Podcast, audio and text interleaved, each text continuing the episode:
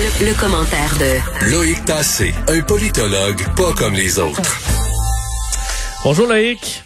Bonjour Vincent. Euh, Loïc, on commence avec une histoire vraiment troublante euh, qui touche le prince d'Arabie Saoudite, Mohamed Ben Salman, qui ont, Ben Salman évidemment tristement, tristement euh, euh reconnu dans, dans, le monde, qui enverrait des assassins au Canada maintenant. Oui, en fait, il s'agit même d'une escouade dont on connaît le nom. Ce serait, il s'appelle l'escouade du Tigre. Et euh, ce sont des gens qui auraient été envoyés, figure-toi, au Canada en 2018. Et on le sait parce que euh, ce sont des documents qui ont été déposés en cours à euh, Washington, à la cour de Washington et la capitale des États-Unis, j'entends. Et il s'agirait en fait euh, de gens qui ont été envoyés pour assassiner Saad al-Jabri, qui est un résident permanent du Canada, mais qui a une particularité, c'est un ancien haut responsable des services de renseignement euh, de l'Arabie saoudite. Or, dit euh, M. al-Jabri, euh, il connaît, M. al-Jabri, des il a des informations qui seraient compromettantes, sensibles et même humiliantes sur Mohamed Ben Salman. Et ce serait pour la raison pour laquelle il aurait envoyé des gens l'assassiner. Heureusement, euh, cette escouade, semble-t-il, a été euh, a été intercepté à l'aéroport de Toronto en 2018 euh, parce que les, les, les douaniers euh, avaient, euh, avaient semble-t-il, compris qu'il euh, y avait certains problèmes avec ces gens-là. Et ils avaient avec eux, figure-toi, le même matériel qui a été utilisé pour assassiner Khashoggi, c'est-à-dire donc euh, les trousses médicales, les trousses euh, de, de, dissection, etc. Et ils étaient donc, ils essayaient d'entrer au Canada. Donc les, les douaniers n'ont pas été leurrés. Euh, heureusement, M. Al-Jabri est toujours vivant, mais malheureusement pour lui, il y a deux enfants en Arabie Saoudite et ces deux enfants ont été arrêtés et auraient été torturés depuis parce qu'on essaie de faire revenir M. Al-Jabri en Arabie Saoudite, donc en, faisant un chantage auprès de lui. Charmant personnage, oui, euh, Mohamed Ben Salman. Je suppose qu'il y a un effet aussi, l'assassinat à l'international, ça a pour effet de créer une terreur euh, mondiale chez les dissidents euh, du régime. Oui et non. Je pense que c'est assez difficile d'aller faire des assassinats ciblés à l'étranger. Euh, il y a quelques pays qui le font, euh, mais euh, rarement parce que ça leur retombe dessus. Tu sais bien que si on fait ça pour, si un pays commence à faire ça, hmm. ben à ce moment-là, ça donne le droit aux autres pays de faire la même chose d'une certaine manière. Bon, il s'agit quand même de quelqu'un qui fait partie des services secrets. c'est le monde de l'espionnage. Il y a parfois des morts violentes dans cet univers, semble-t-il. je suis pas, je suis pas de cet univers-là. Euh, je pense pas que toi non plus t'en fasses partie, mais euh, d'après ce qu'on comprend, ça arrive ce genre de choses. Mais ce qui est surtout très embarrassant là-dedans, effectivement, c'est tout le personnage de Mohamed Ben Salman euh, qui va succéder au roi actuel d'Arabie Saoudite, semble-t-il, mais qui est un, un, homme très dangereux, qui est un assassin. Et ça remet encore une fois en question la relation que nous entretenons au Canada avec l'Arabie saoudite.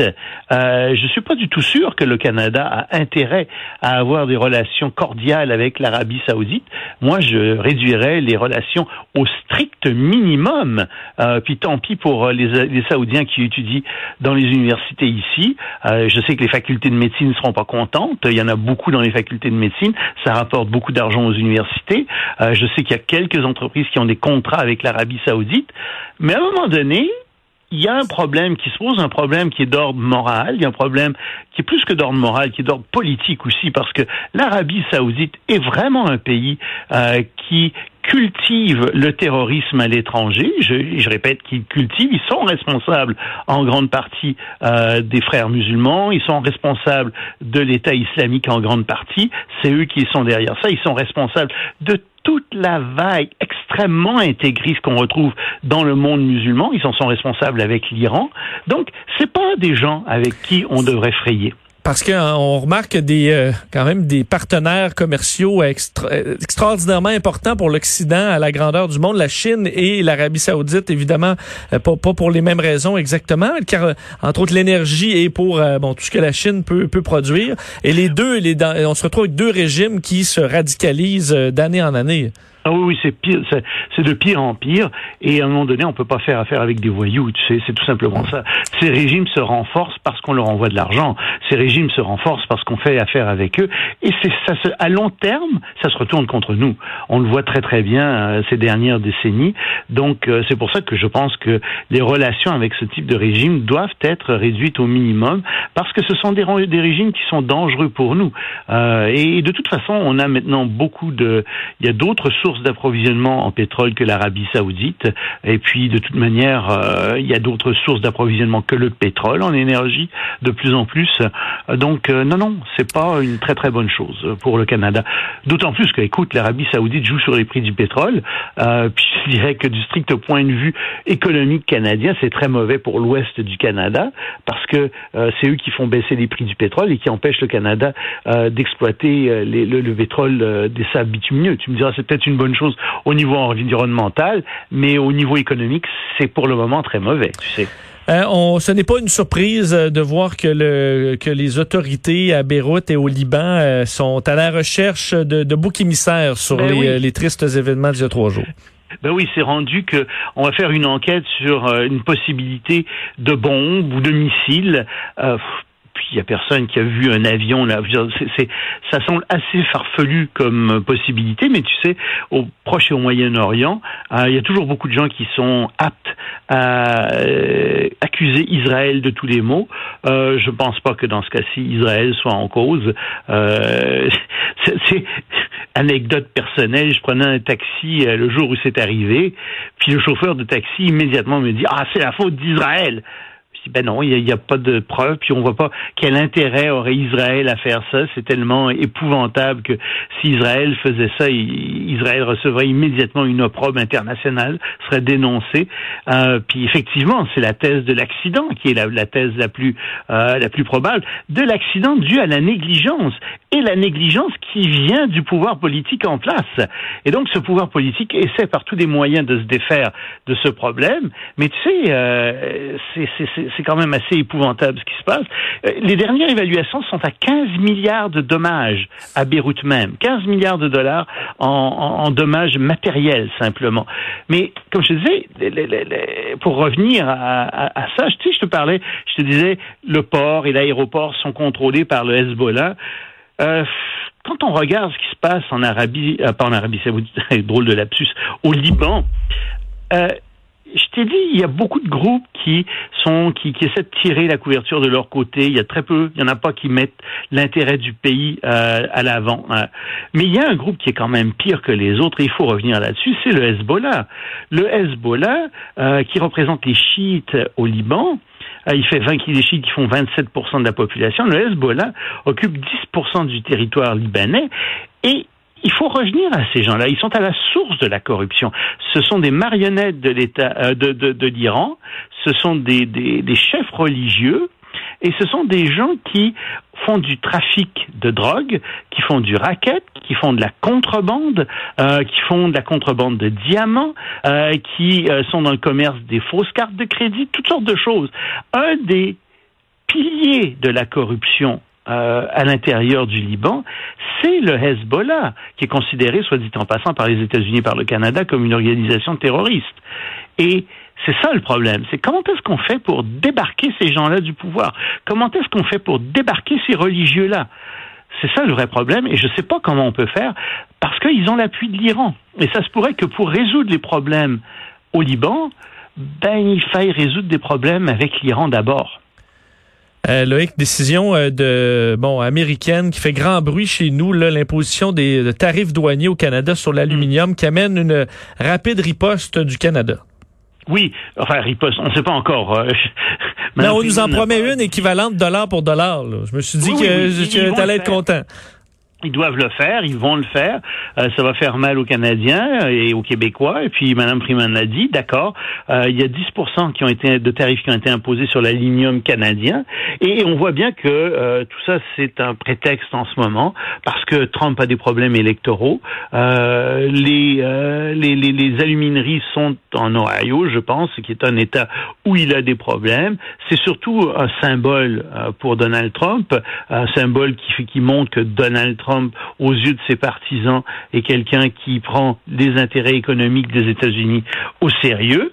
Euh, sauf que, sais, ça laisse un arrière-goût, tout ça, parce qu'on se demande si les États-Unis vont pas continuer à faire ça avec d'autres produits, euh, parce qu'il y a une très forte vague de protectionnisme qui euh, existe à travers le monde après la Covid-19, qui est compréhensible à certains égards, parce que je pense que la mondialisation a été trop loin dans plusieurs domaines, et on s'en est rendu compte en particulier dans le domaine des médicaments, euh, dans le domaine des équipements médicaux, donc les pays veulent avoir des industries chez eux, mais le Canada n'est pas une menace pour la sécurité des États-Unis et c'est ça qui a été invoqué comme argument pour imposer 10% d'aluminium, de, frais sur l'aluminium euh, canadien. C'est complètement ridicule.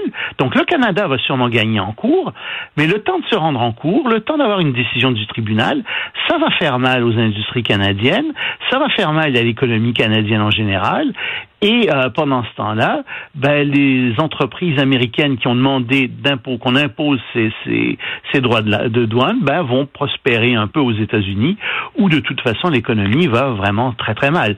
Mais je te rappelle, hein, les États-Unis, c'est 84% des exportations d'aluminium du Canada. Donc, ouch. Oui, c'est énorme. On verra euh, combien de temps ça dure. Euh, effectivement, on voit que même aux États-Unis, ça a été beaucoup décrié aussi cette décision. oui.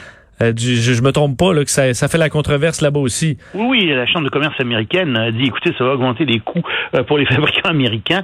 Euh, les gens trouvent pas que c'est particulièrement intelligent de faire ça. En plus que le Canada est un allié économique des États-Unis, tu sais. donc effectivement, il n'y a pas de bonne raison de le faire, sauf encore une fois symboliquement pour Donald Trump pour montrer à certains de ses partisans qu'il se préoccupe de l'économie américaine, qu'il en est un grand défenseur, etc. Mais je te dirais quand même, il y a un problème aussi avec le nouvel ALENA, euh, parce que, en théorie, semble-t-il, en tout cas, je ne l'ai pas vérifié, mais c'est ce que les conservateurs à Ottawa disent, euh, en théorie, le Canada ne pourrait répliquer que sur des produits similaires à l'aluminium, donc ça fait un sacré problème, et ils accusent là-dessus d'ailleurs le gouvernement Trudeau d'avoir mal négocié le nouvel ALENA, et il y a vraiment un problème dans cet ALENA-là, c'est qu'il est renégociable tous les six ans. Et donc, on se demande si les Américains, Trump ou pas Trump, Biden ou pas Biden, vont pas nous refaire le même coup année après année, s'ils vont pas constamment négocier des conditions à la hausse qui feront en sorte que euh, le traité de libre-échange va devenir extrêmement désavantageux pour le Canada au fil des ans. Et à chaque fois, on, ça, ça rajoute des doutes sur est-ce que c'est un, allié, un partenaire aussi fiable. Ça nous fait peut-être nous faire tourner vers euh, d'autres marchés de plus en plus, euh, vu que cette fiabilité-là, on fait... Le problème, c'est que l'autre gros marché, c'est le marché chinois. Puis ce marché chinois, ben, c'est un marché qui est pire que le marché américain. Ben, donc, il reste l'Europe, effectivement, comme marché. Euh, et heureusement, il y a un traité de, de, de libre-échange qui a été négocié entre le Canada et l'Europe. Et comme en Europe, euh, les conditions euh, des entreprises, l'environnement des entreprises est assez similaire à ce qu'on retrouve euh, ici au Canada, ben c'est peut-être une bonne chose. Si tu veux, je pense que c'est une entité économique avec laquelle le Canada peut avoir un certain intérêt à, avoir des accords de libre-échange. Mais c'est pas passé ça encore en Europe. Euh, il y a beaucoup de problèmes avec cet accord de libre-échange entre le Canada et, euh, et l'Europe. J'espère qu'il va passer, mais c'est pas encore fait. Mais c'est sûr que pour le Canada, ce serait une alternative euh, très intéressante. On sait que Trump bon, travaille à bannir TikTok, qui devrait être vendu à, Microsoft. On a beaucoup parlé de, de, de cette application-là, mais c'est pas la seule application qui pourrait être bannie par l'administration Trump et ça risque de forcer le Canada à faire euh, la même chose. Ah oui, oui. Euh, il y a WeChat qui est maintenant dans le collimateur aux États-Unis. Et quand on regarde ce qui s'est passé en Inde, euh, tu te souviendras qu'il y a eu des, accrochages frontaliers entre la Chine et l'Inde. Et l'Inde a banni 55 applications informatiques chinoises en Inde même. Et donc, on se dit, oh là là, est-ce qu'on s'en va vers ça? Est-ce que les États-Unis vont bannir aussi autant d'applications?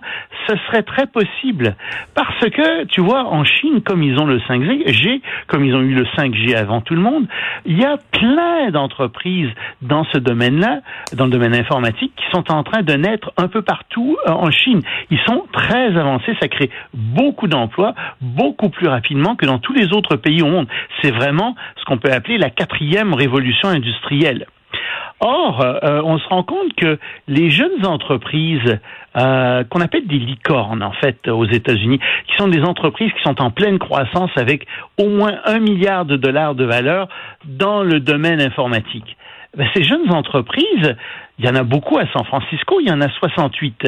Mais il y en a encore plus à Pékin, il y en a 93 et il y en a 47 à Shanghai. En d'autres termes, les États-Unis sont en train de se faire dépasser dans ce domaine-là.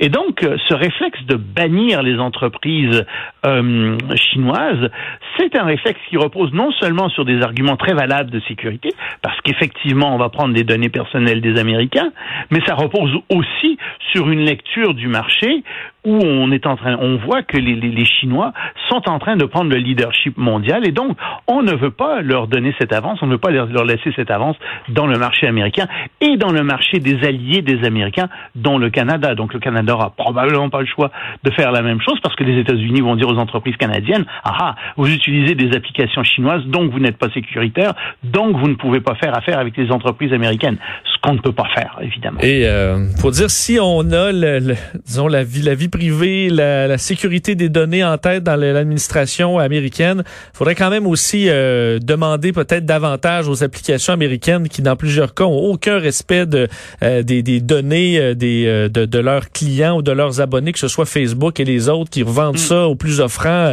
à toutes les compagnies qu'on peut imaginer.